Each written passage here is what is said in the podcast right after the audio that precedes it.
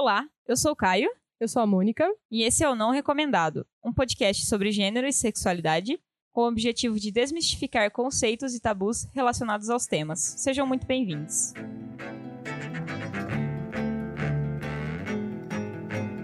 Pervertido, mal amado, menino malvado, muito cuidado, má influência, péssima aparência, menino indecente,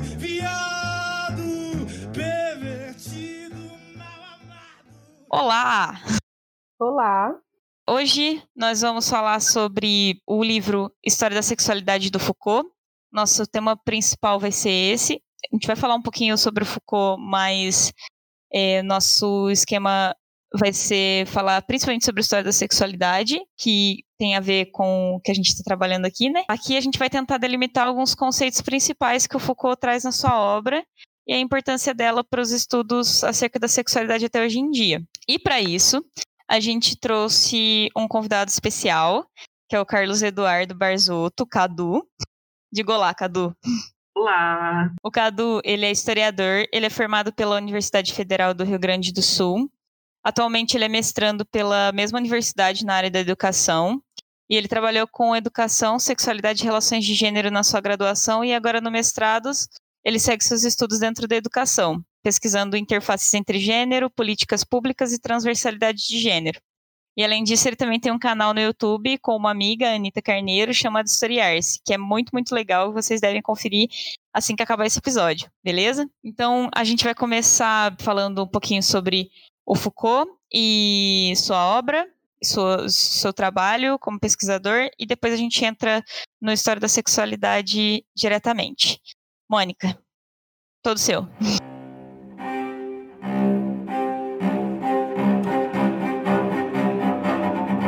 Então, bora lá. Eu vou, como o Caio mesmo disse, eu vou só apresentar ele um pouquinho, vou tentar ser breve, assim, só para a gente conhecer quem foi o Foucault e um pouco da, das principais bases dele, né? Então, o Michel Foucault, ele nasceu no dia 15 de outubro de 1926, em Poitiers, na França. Eu não sei se fala assim, gente. Se, se, se eu estiver falando errado, vocês me, vocês me corrigem, porque eu não sei falar francês, tá? Ok. Ele era filho de um cirurgião, mas ele não seguiu os mesmos passos que o pai dele na medicina, tanto que eles também não tinham um relacionamento muito saudável. Em 1945, ele se mudou para a França e ele conseguiu entrar na École Normale Supérieure, eu não sei falar, gente, Superiore, tipo, pelo tradução é tipo Escola Normal Superior de Paris, uma coisa assim. Foi onde ele conheceu o Bourdieu, o Sartre e alguns outros estudiosos que ele acabou mantendo um contato. Em 1948, ele tentou cometer suicídio, que levou ele a fazer um tratamento psiquiátrico. E de acordo com o acompanhamento que ele fazia, essa tentativa suicida, que acabou retornando em algumas outras vezes, se deu perante uma dificuldade que o Foucault tinha de lidar com a homossexualidade dele, que ele já estava começando a se questionar, se questionar mais nesse período. Toda essa experiência que ele teve, tanto com essas dificuldades, esse acompanhamento psiquiátrico, colocou ele de frente com os ramos da psicanálise e da própria psiquiatria, que gerou um grande impacto nas obras dele, como a gente já tem um conhecimento, né, que ele acaba seguindo. Ele foi um, um leitor assíduo do Platão, do Hegel, do Marx, ele também lia muito Lacan, o próprio Freud, e ele também se apaixonou muito pelas obras do Nietzsche. A gente vê o Nietzsche sendo uma inspiração muito forte nas obras dele, né? Ele se aprofundou bastante nos estudos do Kant, que ele criticava bastante as obras dele. Fiquei sabendo também por alguns outros filósofos que a maioria das pessoas que estudam Kant são para criticar ele. Enfim, era só um parênteses. Porque, por, enquanto para o Kant o sujeito é mediador e referência de todas as coisas, o Foucault já ia para um sentido dizendo que o homem é o produto das práticas discursivas. Ele também diz ter sido muito influenciado pelo Heidegger. É Heidegger que fala, né? Isso. Ele também foi muito inspirado pelo Deleuze pelo Derrida, e talvez por uma dessas principais influências dele, ele é considerado como um dos grandes marcos dos pensadores pós-modernos, né? Como a gente tem conhecimento aí. Muita gente não gosta dele, alegando que ele é um pós-moderno, né? Ele licenciou na filosofia, se licenciou na, na filosofia em 1948 pela Sorbonne, Sorbonne, desculpa, sempre falei errado, pela Sorbonne, E em 1948, ele, fez, ele terminou a psicologia. Ele deu aula de ambas as matérias em diversas universidades em diversos países, como Alemanha, Suécia Estados Unidos. E ele também atuou como psicólogo em algumas prisões e hospitais psiquiátricos. Ele escreveu diversos jornais e percorreu o mundo apresentando conferências, de acordo com esses estudos, né, e com as obras que ele, que ele lançava. Ele foi e é considerado um dos maiores pensadores do século XX, né? Eu acho que ele teve uma morte muito prematura. Ele morreu em 25 de junho de 1984. Ele era bem novo, ele tinha 57 anos, devido a algumas complicações da, da, da AIDS. Eu vou aqui citar só algumas das principais obras dele, só pra gente deixar aqui registrado, tá bom? Eu vou meio que falar na sequência, assim, de lançamento. É qualquer coisa, se vocês forem lembrando, quiser mencionar alguma coisa mais, tá bom? Então a gente tem História da Loucura, lançou em 1961, Nascimento da Clínica, de 1963, As Palavras e as Coisas, de 1966, Arqueologia do Saber, de 69, Vigiar a Punir, de 75, e a obra que a gente vai tratar aqui, que é a História da Sexualidade, que lançou em 76. Possui três volumes, né? Isso, o primeiro volume foi em 76, mas os outros dois foram lançados em 84, se eu não me engano. Ah, tá. O primeiro foi de 76, então. Isso. Nós temos um lançamento póstumo do História da Sexualidade 4, que aconteceu agora nessa última década. Mas não foi lançado no Brasil ainda, né?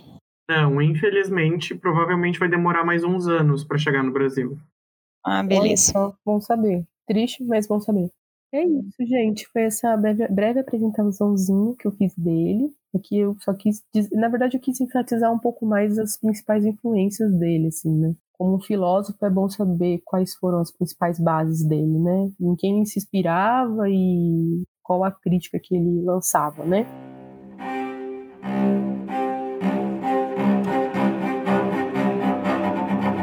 Então, é, quando a gente estava pensando nesse episódio, eu tentei procurar quais eram as influências, quais foram as principais influências do Foucault para escrever o História da Sexualidade.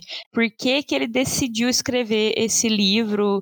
E eu acabei não conseguindo encontrar muita coisa. Então, eu tentei delimitar pelo menos um pouco de como, o que, que ele estava pensando e o que, que foi, influenciou ele a escrever mais ou menos nessa época, de é, um pouco antes, a partir de 66, eu vou tratar aqui, até ele publicar a História da Sexualidade, mais ou menos.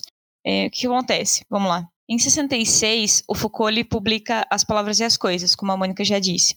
E é a partir dessa, dessa publicação que, segundo o Sartre, o Foucault ele vai se projetar como intelectual na sociedade francesa.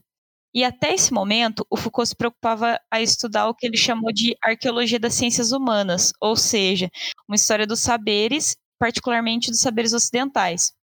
E tem toda uma discussão acerca dessa obra, das palavras e as coisas. Eu vou deixar na descrição um artigo que vai falar melhor sobre essa discussão, para a gente não ter que entrar nisso aqui, que chama Repercussão do Maio de 68 no Pensamento de Michel Foucault, do Eric Quintas Correia. Eu vou deixar na descrição.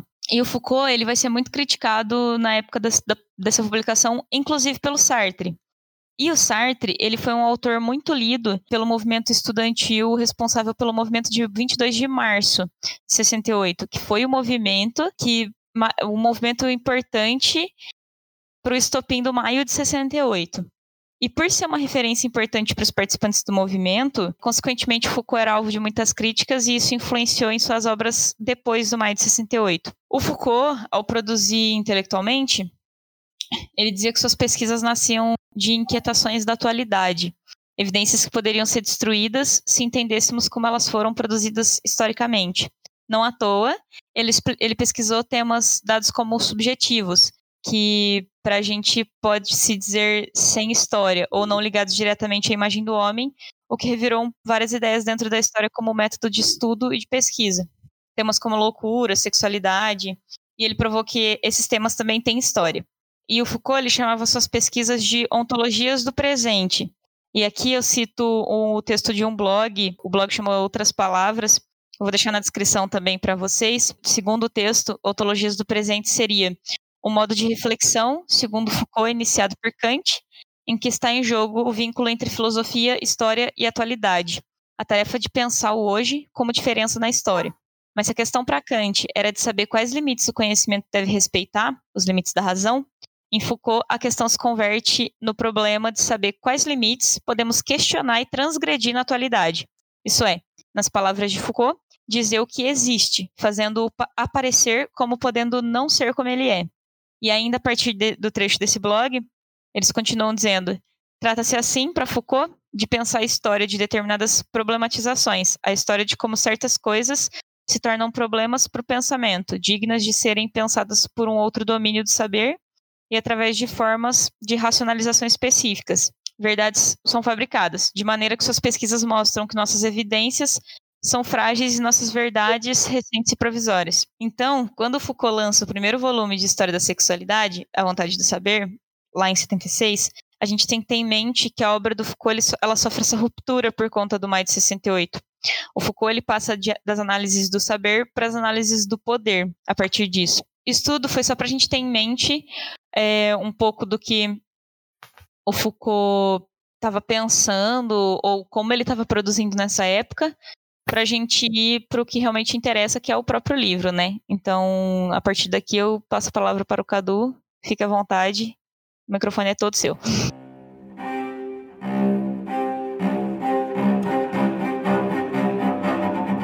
Responsabilidade, hein? Uh, eu ia justamente começar falando que nós tivemos três volumes, né? E que agora é o lançamento do quarto, e que nós tivemos uma quebra aí no meio dessa produção do Foucault. Que a gente vê claramente nos três livros da história da sexualidade. Eu não li o quarto ainda, então vou falar só dos três. Especialmente no primeiro volume, ele continua a desenvolver alguns conceitos que ele já tinha começado a trabalhar, e ele vai começar a trazer coisas novas assim, muito novas no sentido de pensamento intelectual, umas coisas muito inovadoras, assim, para a época em que ele estava escrevendo e que colocou ele mais ainda na posição de destaque, né, como filósofo francês. Aí eu separei algumas coisas para poder dar uma noção geral, assim, e o Foucault trabalhou ao longo da, da sua carreira um grande assunto do governo dos corpos. Quem governa os corpos? Quais corpos são esses? Tipo de governo se exerce? Qual poder se exerce nesse governo?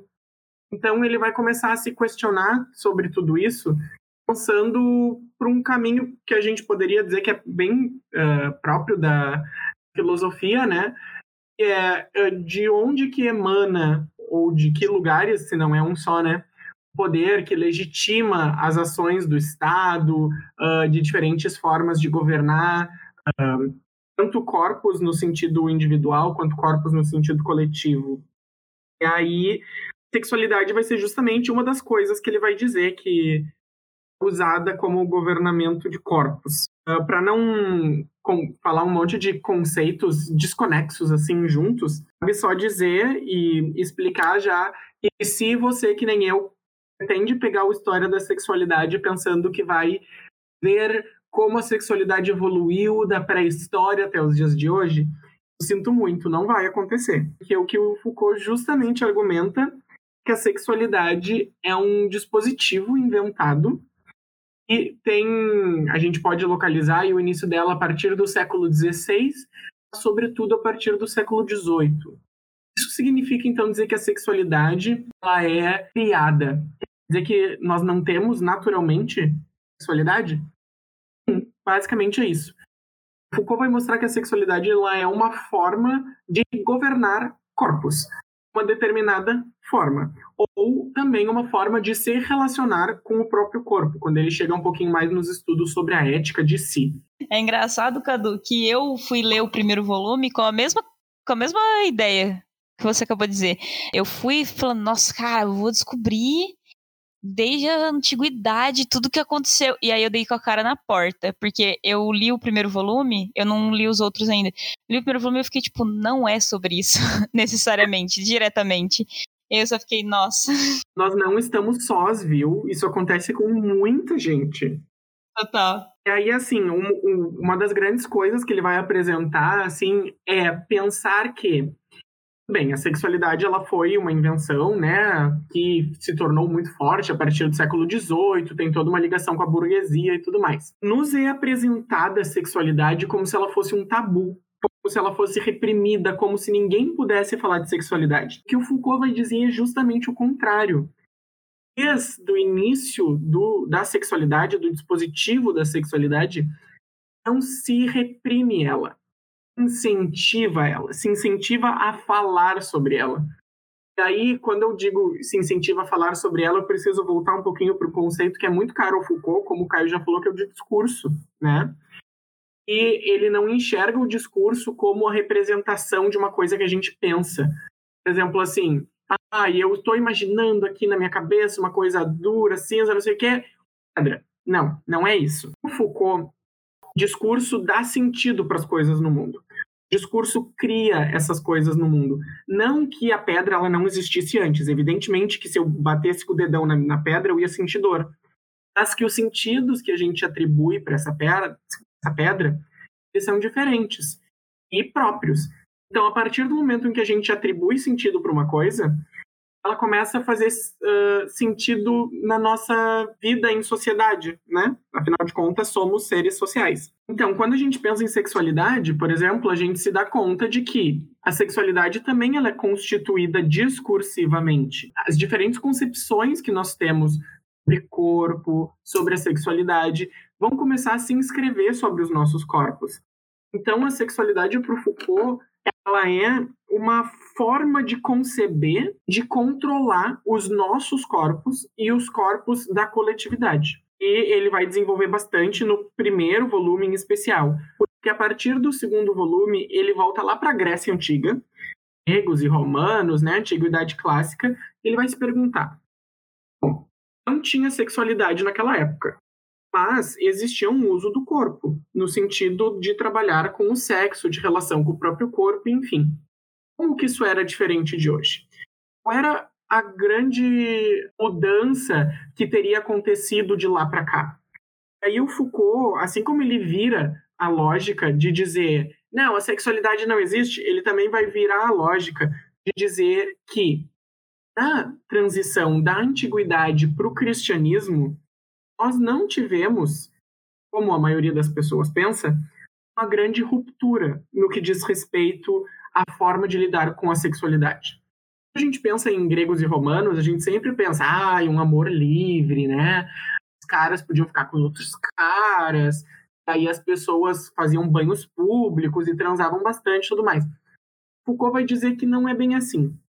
Ele vai mostrar ao longo do livro dele essa transição de pensamentos pagãos o pensamento cristão ele está um, marcada ela está marcada nessa transição por uma continuidade dos usos dos prazeres que já existiam na antiguidade. Então veja bem, para o Foucault na antiguidade não era tudo livre. Ele vai pegar estudos de filósofos da época, uh, o que se conhecia como médicos na época, enfim, para mostrar que já se tinha uma preocupação em dizer, olha, uh, de repente não dá para ficar transando muito, ou então no que diz respeito ao amor entre os rapazes, que é uma coisa que o Foucault se preocupa muito, uh, não, não vai ter um cara que vai dizer assim, ah, tá tudo liberado, todo mundo pode ficar com quem quiser. Não é assim. O Foucault vai mostrando que tem todas umas orientações filosóficas, tem todo um investimento numa economia de corpos, no sentido de gerir esses corpos, dizer, olha, o pode, assim, transar de boa. O ato de, do sexo não é maligno, como a cristandade vai dizer depois. Mas ele não pode ser feito em excesso. Então o Foucault vai mostrar como na antiguidade tinha toda uma dieta do prazer, que é o que ele chama de dietética. Né?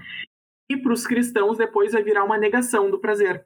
Mas a regra, ela não, ela não sai de uma liberação para uma proibição as regras mudam. Houve regras sobre as formas de lidar com o corpo. Isso é uma pegada bastante histórica que ele dá, assim, nesses três volumes.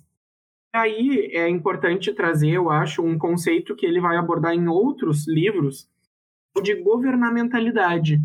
É o que eu imagino que a gente pode usar bastante para pensar a sexualidade hoje, como ele definiu a partir do século XVIII, né? Que é a governamentalidade? Governamentalidade é o controle ou a condução das condutas das pessoas a partir de diferentes relações de poder e de saber. Então ele vai mostrar como a partir do século lá 17, 18, vai começar a surgir ciências que hoje, né, ciências no caso saberes. Hoje a gente está bem acostumado a ouvir como a demografia, a estatística, a pedagogia, a psiquiatria. Essas ciências vão começar a se preocupar com a população. A população vai se tornar a preocupação do Estado. Então, o Estado agora vai ter uma legitimidade de atuar em cima de uma população e conduzir as condutas dessa população a fins específicos. Diferente do que tinha anteriormente do poder soberano. Poder soberano, que nós chamamos de rei absolutista, ele tinha o poder sobre a morte. Ele podia decidir quando a pessoa ia morrer. Uma nova governamentalidade que vai surgindo a partir aí do 16, 17, 18, nós temos o Estado que não quer necessariamente fazer que a população morra, sim criar mecanismos para que a vida dessa população seja alongada, seja de uma certa maneira, guiada para os seus propósitos econômicos e sociais. Que depois a gente pode falar até de biopolítica, que é outro conceito que o Foucault traz. Então, gente, ah, se a gente pensar mais para hoje em dia, tá? Foucault já disse lá, a sexualidade ela não é dada, ela é um, constituída pelo discurso em cima do sexo. Nós já temos hoje filósofos e pessoas que começam a questionar um pouquinho sobre isso. Por exemplo, a Judith Butler, uma das uma grande referência também dos estudos de gênero, ela vai dizer realmente a sexualidade ela é constituída discursivamente, entanto o sexo também é, que não significa que o sexo não existe, assim que as atribuições que nós damos para os órgãos sexuais, a gente não uh, são construções sexuais, não, desculpa, são construções sociais. A gente não pode colocar a biologia em cima do social nesse caso, porque nós somos seres sociais o que a gente produz em termos de discursividade dão sentido para essas coisas e dão materialidade que a gente pensa, para que a gente vê, e enfim. E aí, por exemplo, falando de outros autores, Jeffrey Wicks, um autor sobre sexualidade que vai se valer bastante do trabalho do Foucault, e vai mostrar uma coisa bastante interessante. O homossexual surgiu antes do heterossexual. Assim, lá na pré-história, quer dizer que os homens já transavam entre si? Não, não é isso. Significa que, com o surgimento da sexualidade, como Foucault vai mostrar, a sociedade se preocupou muito em criar toda uma ciência sobre a sexualidade e definir o que era certo e o que era errado. Porque isso faz com que a sociedade continue se reproduzindo, com que a sociedade continue uh, com a família nuclear heterossexual, que gera dinheiro, que depois vai diferenciar a burguesia das outras classes, e enfim. E nessas categorizações, Foucault vai mostrar que tem quatro grupos que são o foco da anormalidade. São vistos como sexualmente anormais. São, por exemplo, as mulheres que são ditas histéricas, as mulheres que não se enquadram uh, nos padrões da sociedade, portanto, vão ser enviadas para manicômios a criança masturbadora, que vai ter todo um discurso da pedagogia dizendo que ela não pode fazer isso, que ela não pode fazer aquilo. E um terceiro caso são os homens que mantêm relações sexuais ou afetivas com outros homens. O que está acontecendo quando a gente está separando essas categorias? A gente está dizendo o que é certo, o que é errado, como que a gente deve proceder, como que a gente não deve proceder. Por isso que o Foucault vai dizer que nós temos uma proliferação do discurso sobre a sexualidade. Nunca antes na história tiveram tantos saberes, tantas ciências falando sobre o que é certo e o que é errado, como deve ser o ato, como não deve ser o ato, quem que pode fazer desse jeito, quem que não pode fazer daquele. Tudo vai ser descrito da forma mais exaustiva possível, de modo a poder orientar uma certa forma de governar esses corpos. Esses considerados aberrações vão ser excluídos. Mas, para eles serem considerados aberrações, eles precisam ser nomeados. Aí vai surgir os homossexuais. Porque antes não existia um ser homossexual. Tinha uma prática sodomita, como se chamava, né, ou seus vários outros sinônimos. Com a invenção da ciência sexual, né, a ciência sexualis, uh, vai se criar essa categoria de uma pessoa que é homossexual. Ela não tem uma prática, ela é, vira um sujeito de desejo. E aí, quando tu cria o homossexual, tu tem que criar também o heterossexual. Porque tu diz, ó, ele é estranho, ele é diferente. Nós somos normais. Mesma coisa que acontece com o discurso sobre os transgêneros ou os transexuais. Primeiro existiu o transexual, depois existir a pessoa cisgênero. Porque se categorizou primeiro a diferença.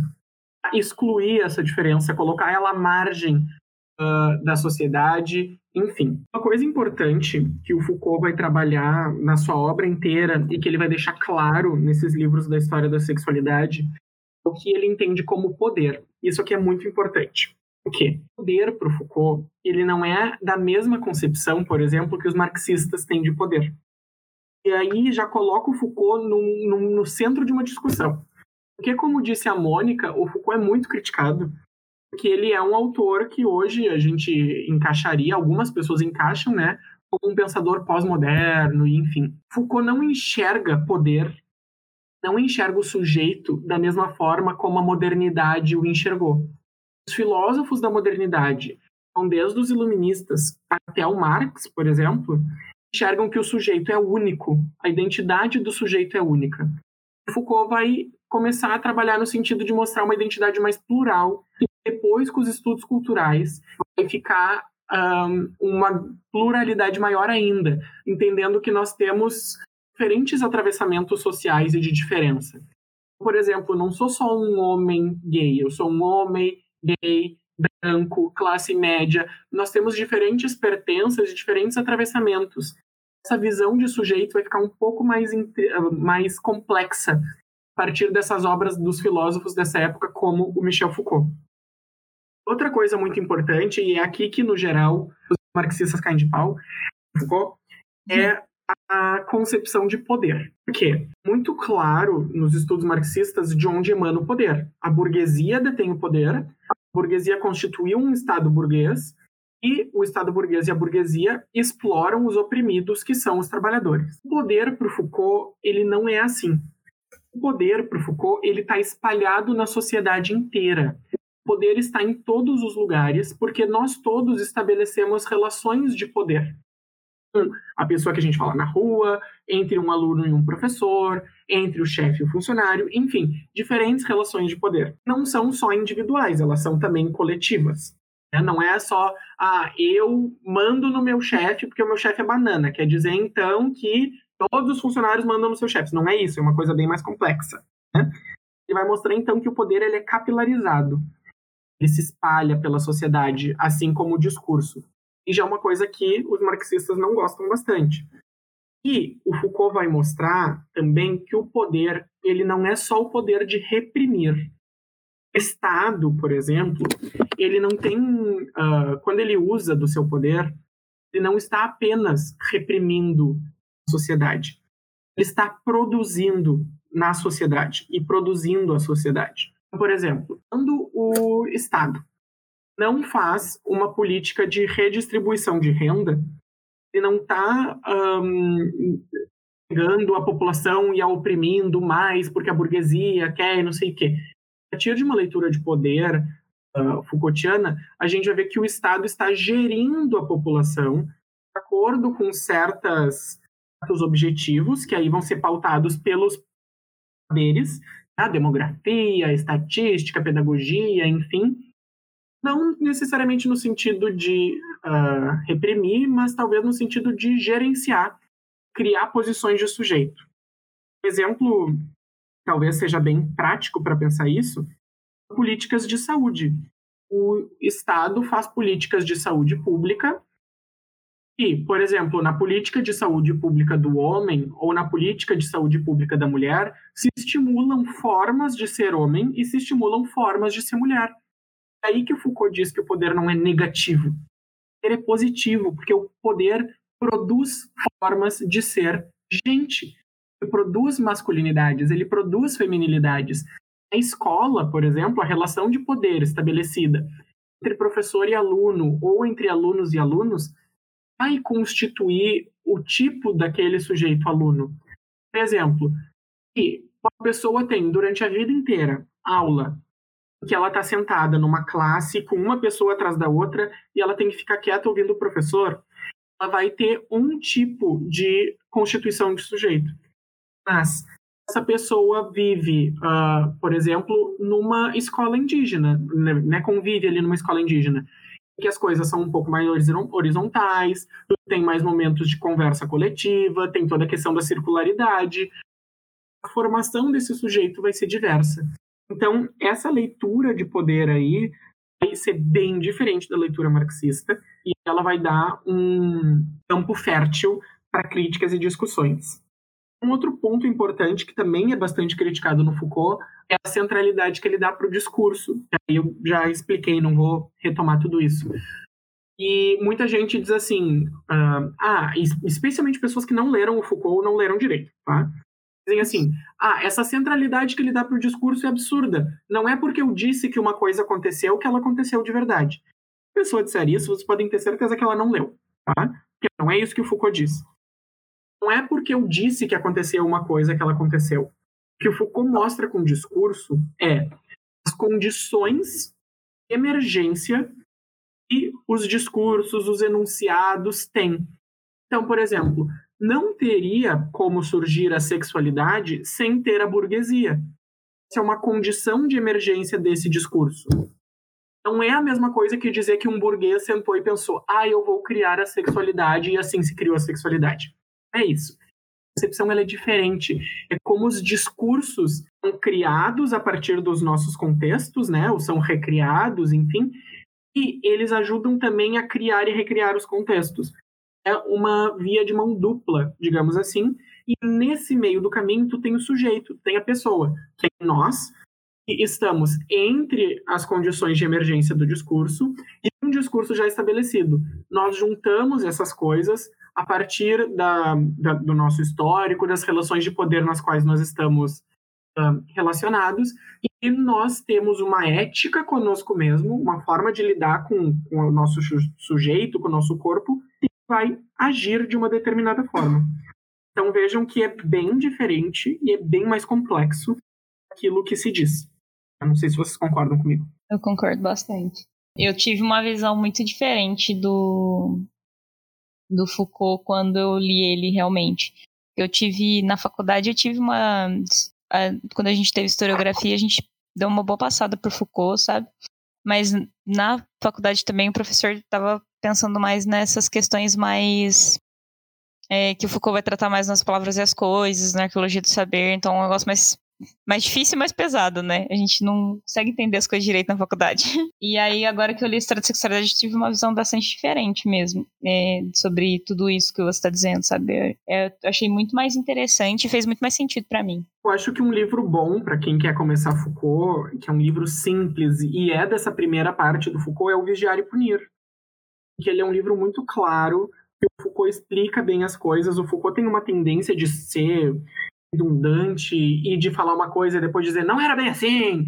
No Vigiar e Punir ele não faz isso. Então é um livro bem tranquilo e é uma ordem boa ler Vigiar e Punir e depois História da Sexualidade. É um bom caminho para começar a ler Foucault. Depois vai para a ordem do discurso, enfim, coisas mais difíceis de entender. E eu falo do Vigiar e Punir justamente porque ele, eu acho que ele dá um bom exemplo assim para a questão do poder do Foucault.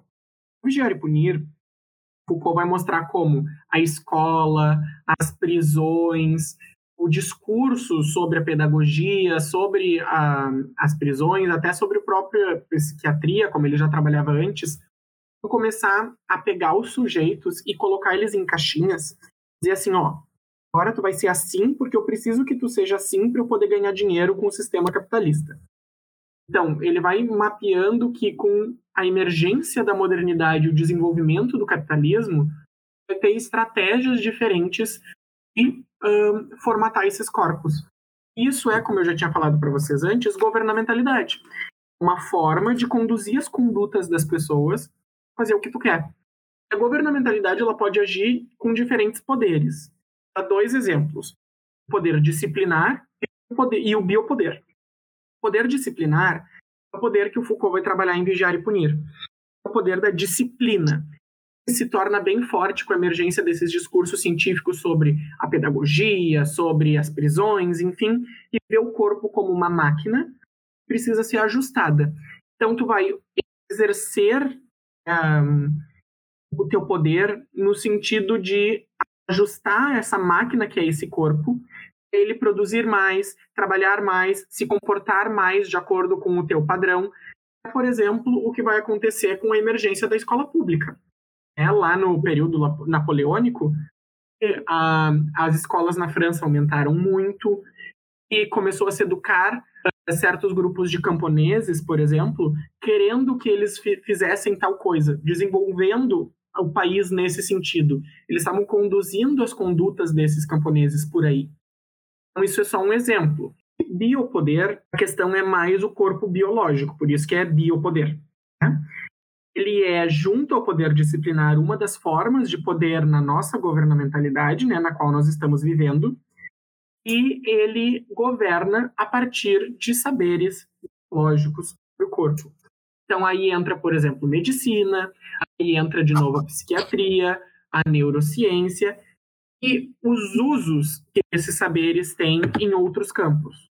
Por exemplo, brotam por aí as graduações em educação e uh, falam sobre nós vamos mapear a forma como os alunos aprendem alfabetização a partir de tal lado do cérebro.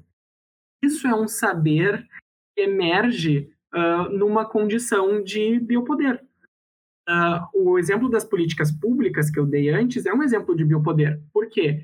A saúde das pessoas, o conhecimento sobre essa saúde, que são todas uh, coisas biológicas, né? Envolvendo o discurso acerca dos corpos. E tu vai dizer, ó, a pessoa não ficar doente, ela tem que fazer isso. Para a pessoa ter acesso ao SUS, ela tem que fazer isso. Tu vai conduzindo as condutas desses sujeitos a criar um sujeito que viva mais, que sirva aos propósitos que o governo, no caso o Estado, né, o governo dos corpos, que ela siga. Que lembrando que o Estado, para o Foucault, não é o detentor do poder máximo. Então o Estado pode querer fazer o que ele quiser. Ele vai conseguir fazer são outros 500, porque tu tem possibilidade de resistir a esse poder do Estado em microresistências, que é o que o Foucault vai abordar no livro Microfísica do Poder, que na verdade é um conjunto de falas dele que foi transformada num livro. É isso, gente, que eu acho que dá para dar um panorama bem geral, assim. Se tiver mais alguma coisa a acrescentar, ou tiver alguma pergunta, alguma coisa, para a gente fazer isso agora. Eu queria fazer duas perguntas para o Cadu. Diga-me. Você falou aqui que para Foucault o Estado ele não é detentor, detentor do poder máximo, né? Aí eu queria, eu queria saber assim, para Foucault existe esse poder máximo ou fica só nessa lógica do micropoder? Não, não existe um poder máximo absoluto. O que tu tem é uh, várias relações de poder capilarizadas, mas tu tem grupos, instituições, enfim, que têm mais poder que outras que acumulam esse poder. Só que não tem um poder maior, assim, que comanda a sociedade inteira, como a leitura marxista faz com a burguesia. Tá. Aqui também teve uma hora que você falou que o Foucault também diz que o poder não é algo negativo, né? Ele é positivo e produz formas de ser. Você me corrige se eu estiver falando uma besteira, tá? Não, tá certo, tá certo. Nesse ponto, eu queria entender um pouco como, não sei se você saberia me dizer também, tá? Você já deixar claro aqui. Você tinha citado a Butler um pouco antes, assim, porque ela também se baseia nele, né, para fazer alguns estudos. Nesse ponto, eu não sei, assim, se ela cria uma certa divergência com ele sobre essa questão do poder. Você saberia me dizer isso? Olha, do que eu li da Butler até agora, uh, me parece que na questão do poder não há divergência. Não há divergência. Não, me parece que não. É, é a Butler é inclusive colocada como uh, uma autora por alguns, né? Dizem que ela é pós-estruturalista, né? Tá dentro desses autores pós-modernos, enfim. Apesar da Butler não gostar dessas categorizações, tá? Uhum. Então, ela vê o sujeito mais disperso, o poder mais disperso, assim como Foucault começou a ver. O que ela faz é usar o Foucault e dizer assim: que ele falou tá certo, é um início, mas a gente tem que ir mais. Então, é o exemplo do sexo ali. Foucault dizia, bom, a sexualidade é uma forma de, é uma construção, enfim, em cima de corpos sexuados, né? E a Butler vai um pouquinho mais a fundo e vai dizer, olha, o próprio sexo também é uma, é uma constituição discursiva. Vai mais além dele. Tá, entendi. Não, então tá bom. Era isso que eu queria saber. Eram coisas bem pontuais mesmo. É que assim, tem no, no livro, no primeiro volume, o Foucault ele fala algo sobre os dispositivos da sexualidade, essa noção sobre o sexo a partir do século XVIII ali, a partir de confissões, né? E aí eu tava tentando encontrar o, a parte que ele fala sobre isso para explicar um pouco melhor, mas eu não tô encontrando. Eu achei bem interessante ele falando sobre como esses estudos vão nascer através começar a partir de confissões e aí você pode pensar desde a confissão do é, lá na igreja para o padre ou até mesmo é, os estudos, né? Porque ah, como que esses, esses psicólogos, é, todos esses detentores desses saberes estavam é, conseguindo as informações para começar a criar essas, essas ciências através de confissões, através do que as pessoas diziam. É algo sobre isso, não é? E se tu parar para pensar, a gente segue nesse sistema, num sistema minimamente parecido com confissão. Que é o, o que às vezes a gente não conta para um parceiro ou para um amigo, enfim, a gente na frente do médico conta na frente do psicólogo conta, ou no caso das pessoas fervorosamente religiosas, na frente do padre conta, porque a gente é colocado nessa posição de falar essas coisas. E aí que entra o ponto do Foucault de que a sexualidade ela não é reprimida. A sexualidade é estimulada, só que ela é estimulada dentro de certas regras. Exatamente para eles também poderem ter registros, né? Uh, eu acho, eu lembro que no, no Vigiar Punir ele também fala sobre isso, sobre como, como que eles conseguem fazer com que essas ciências, esses controles aconteçam através de registros, eles começam a fazer registros escritos, no caso do e Punir, do comportamento, do que, que, eles fizeram, de como que a pessoa se comportou a partir do que eles fizeram. É a partir desse, dessa coisa de colocar no papel, de começar a registrar tudo o que está acontecendo, que eles começam a desenvolver essas ciências, né? Olha, eu acho que é isso. Mônica, você tem mais alguma coisa a dizer? Não, não, pra mim tá ótimo. Acho que foi bem esclarecedor, assim. Cadu? Não, pra mim tá tudo certo. E eu acho que é isso então. Vamos para as diquinhas da semana? Bora, bora, vamos lá.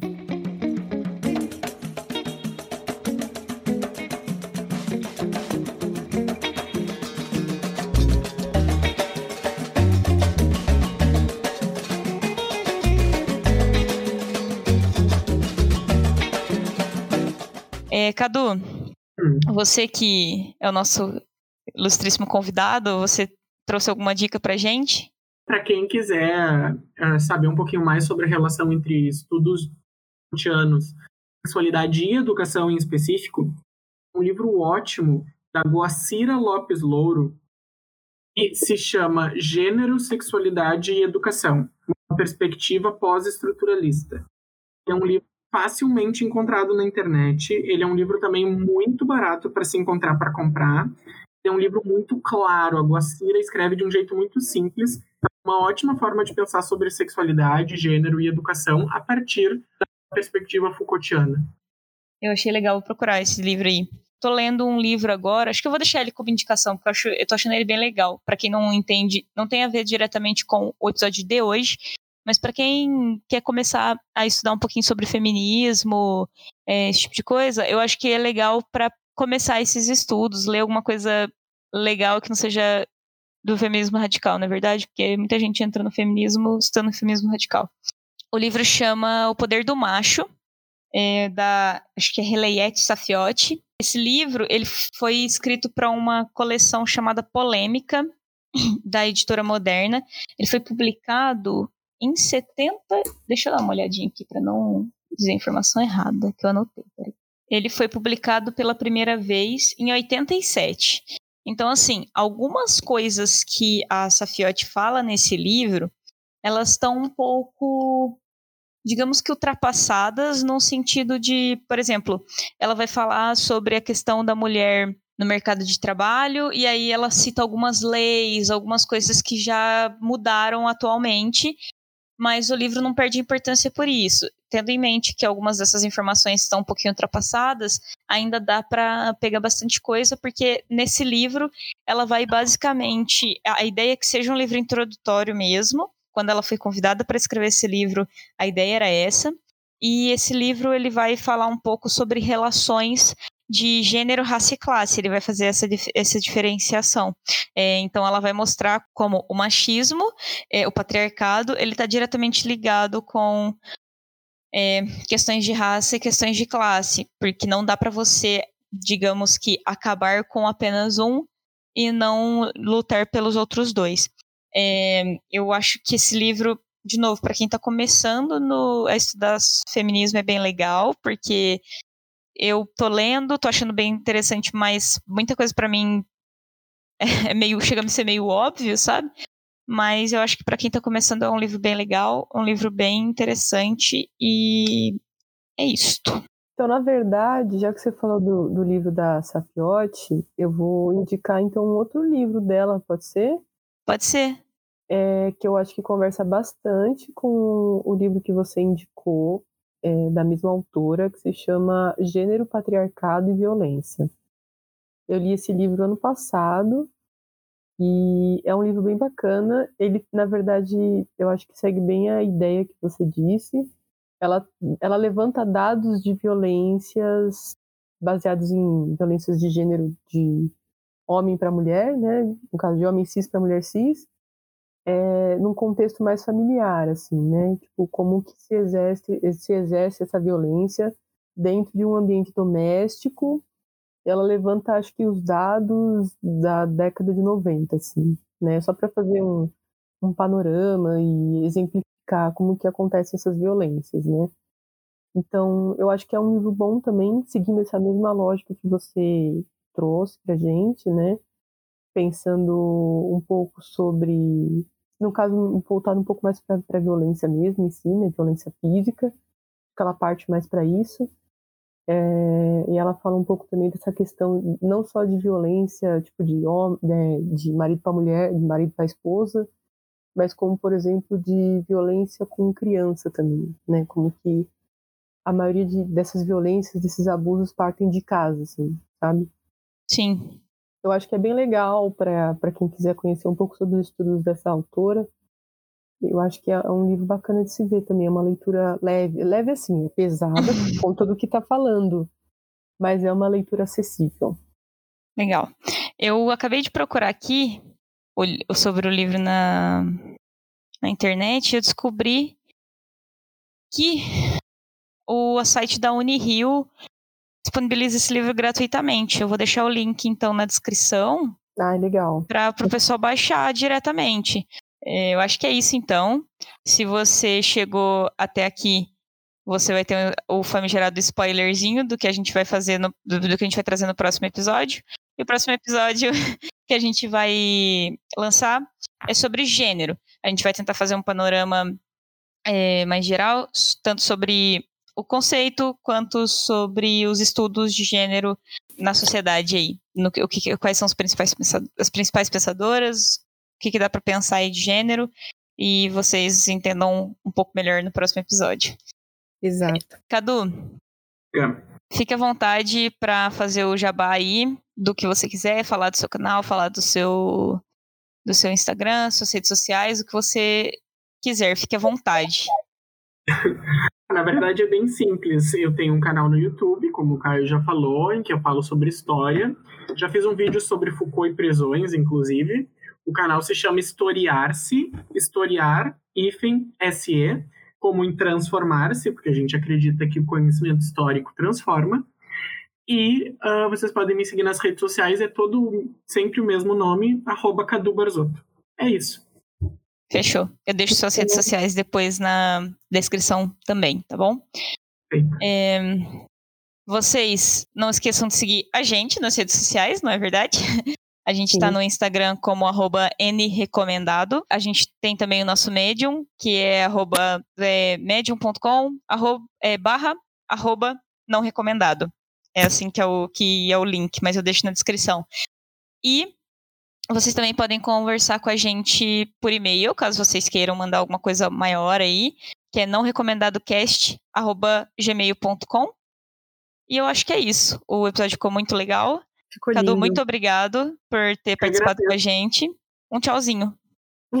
Tchau. Tchau, Tchau, gente. gente. A placa de censura no meu Esse episódio teve a participação especial de Carlos Eduardo Barzotto, foi editado e teve roteiro escrito por mim, Caio Coelho. A trilha sonora utilizada durante o programa são as músicas Não Recomendado, de Caio Prado, e As Duas Cidades, de Baiana System. Não recomendado sociedade.